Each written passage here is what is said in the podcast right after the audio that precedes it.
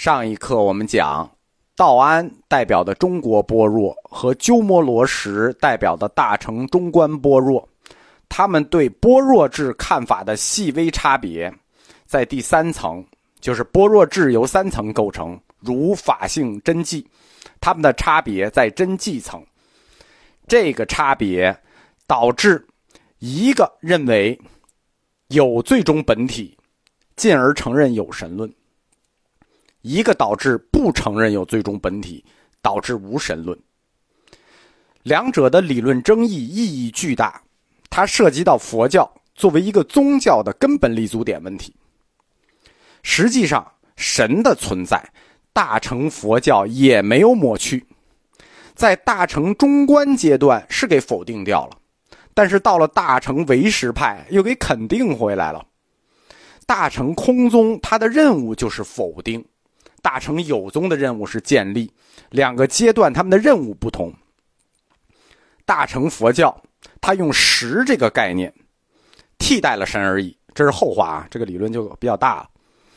在这个阶段里，鸠摩罗什代表的是大乘空宗，他的任务就是否定中观学派的任务就是否定否定绝对本体。他不光要否定绝对本体，他的任务是要否定一切，但是。对中国哲学来说，这个绝对的本体、先有的神非常重要，极为重要，绝对不容许否定。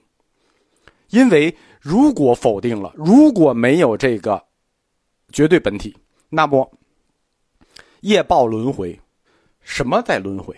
轮回就没有主体了，对吧？因果报应，报给谁就无所寄托了。我们前面讲过。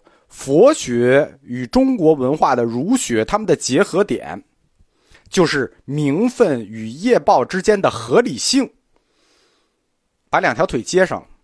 但是现在如果不承认绝对本体，佛教就没有这个神了，对吧？它不叫神，它是一个呃最终绝对概念。如果没有这个最终绝对概念，你也推导不出神来，那么佛教的理论就会崩塌。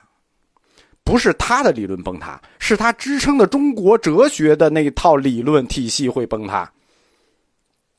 进一步的说，中国文化中祭天祭祖、祖先灵魂崇拜文化就不允许你这个理论存在，就不允许你这个不承认绝对本体的理论存在，对吧？你不承认你说无神，不允许你承认无神，因为你没有祖宗。那我们有祖宗，你祖宗没有灵，我们祖宗还有灵呢，对吧？我们必须要承认一个灵也好，神也好，这种最终的本体。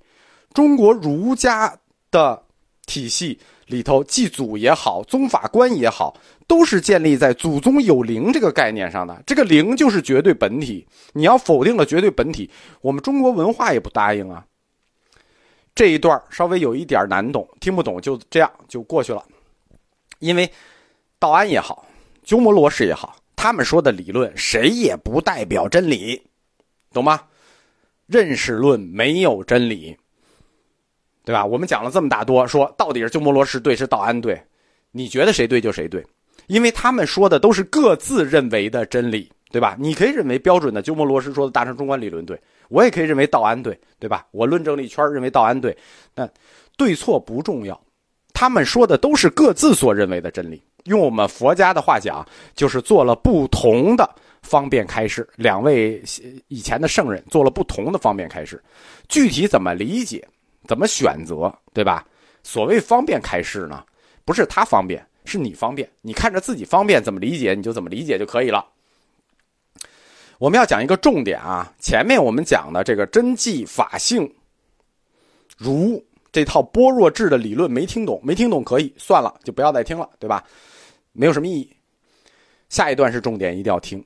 我们阐述了这么一大套，实际想推出一个我们对认识论的看法。什么呢？为什么说道安和鸠摩罗什他们说的都是各自以为的真理呢？他们都觉得自己在讲法，大家就按照各自的方便理解就可以了呢？为什么这么说？因为法和讲法之间是有区别的。注意啊，法和讲法是两回事儿。道安说了一套自己的理论，他讲了一套法；鸠摩罗什讲了一套法，但法和他们讲的又有区别。真理这个东西，和我们所描绘的真理是两回事儿。就是真理的本身与我们所说的真理、描述的这个真理是有区别的。不恰当的说，即使真的有真理的话，那你能说出口的一瞬间，这个真理已经变形了。只要你能说出来，那就不是真理。语言就不能把握真理，对吧？我们中国讲言不尽意，佛家讲名言假立，语言就不可能把握真理。你只要说出来，那就不是真理。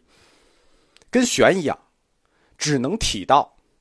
只能明和，只能意会，只能领悟，绝对不是我说给你你就懂了啊！如果法就这么简单的事儿，那好了，那就这个法与讲法之间的区别，我们之所以讲它很重要，是因为如果落到佛经上看，这个理论落到佛经上，就是法和讲法之间的区别，你就要懂我要说的意思了。就佛经而言。佛经文本的词语以及这些词语深层次的含义，它本身就具有说教的多样性。什么意思啊？这句经文你这么解释可以，我那么解释也可以，反正佛陀不在，谁知道谁解释的是对的，对吗？佛经它本身就具有多样性，解说教的多样性。我们世间显示出来的智慧是什么？是一个世间的智慧。对不对？我们世间所有看到的事情，想得到世间智慧是世间智慧，但佛经给我们揭示的是超世间的智慧，对吧？佛经想向我们说的是什么？说的是世间智吗？想说的是出世间智，那这中间到底有多大区别？你能把握吗？实际我们把握不了。即使我们抛开宗教不谈，换一个语境来谈，化学也好，物理也好，可以说除了数学，任何对真理的描述。和真理本身之间的差距，都是显而易见的。正如柏拉图所说啊，我们永远不可能达到真理，只能是去无限的逼近它。讲法和法的本身，描述真理和真理的本身，它们存在矛盾。这种矛盾实际就是用有限的人去理解无限的真理。用有限的语言去描述无限的内涵，以有限敌无限，这种描这种矛盾的原因就是你想以有限去敌无限，你可能赢吗？法与讲法之间尚有如此巨大的差异，何况更进一步，讲法的人，对吧？那就差的没边了，对吧？讲法如此，那讲法的人就更差的没边了，甭管他宣称自己是谁。对吧？甭管他给自己贴了多少这个 logo，对吧？他说自己是什么是什么，或者别人刷是什么，不用信。为什么？佛陀一再说依法不依人，依法不依人。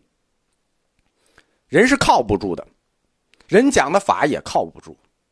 我在佛教哲学第一课就讲了，八万四千法门，最终每个人要去选择自己的路，正如佛陀他老人家一样。因此，道安慧远师徒和鸠摩罗什他们关于儒法性真迹这个般若智的争论，只能说各执一词。我们不能说谁是对的，对吧？呃，鸠摩罗什后来是中国佛教八宗共祖，那祖师爷你说什么都是对的，对吧？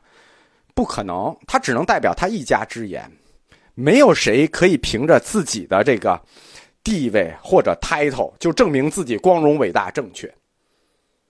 事实上是道安慧远师徒的看法胜利了，并且默认为了中国佛学界的共识。而鸠摩罗什的这套中观理论，关于真迹，最终也是空的，被中国佛教实质性的抛弃了。换句话说，如果我们讲法，老师讲讲道理的时候都讲诸法性空，什么意思？嘴上都是鸠摩罗什。那心里呢，都是道安老师这一套。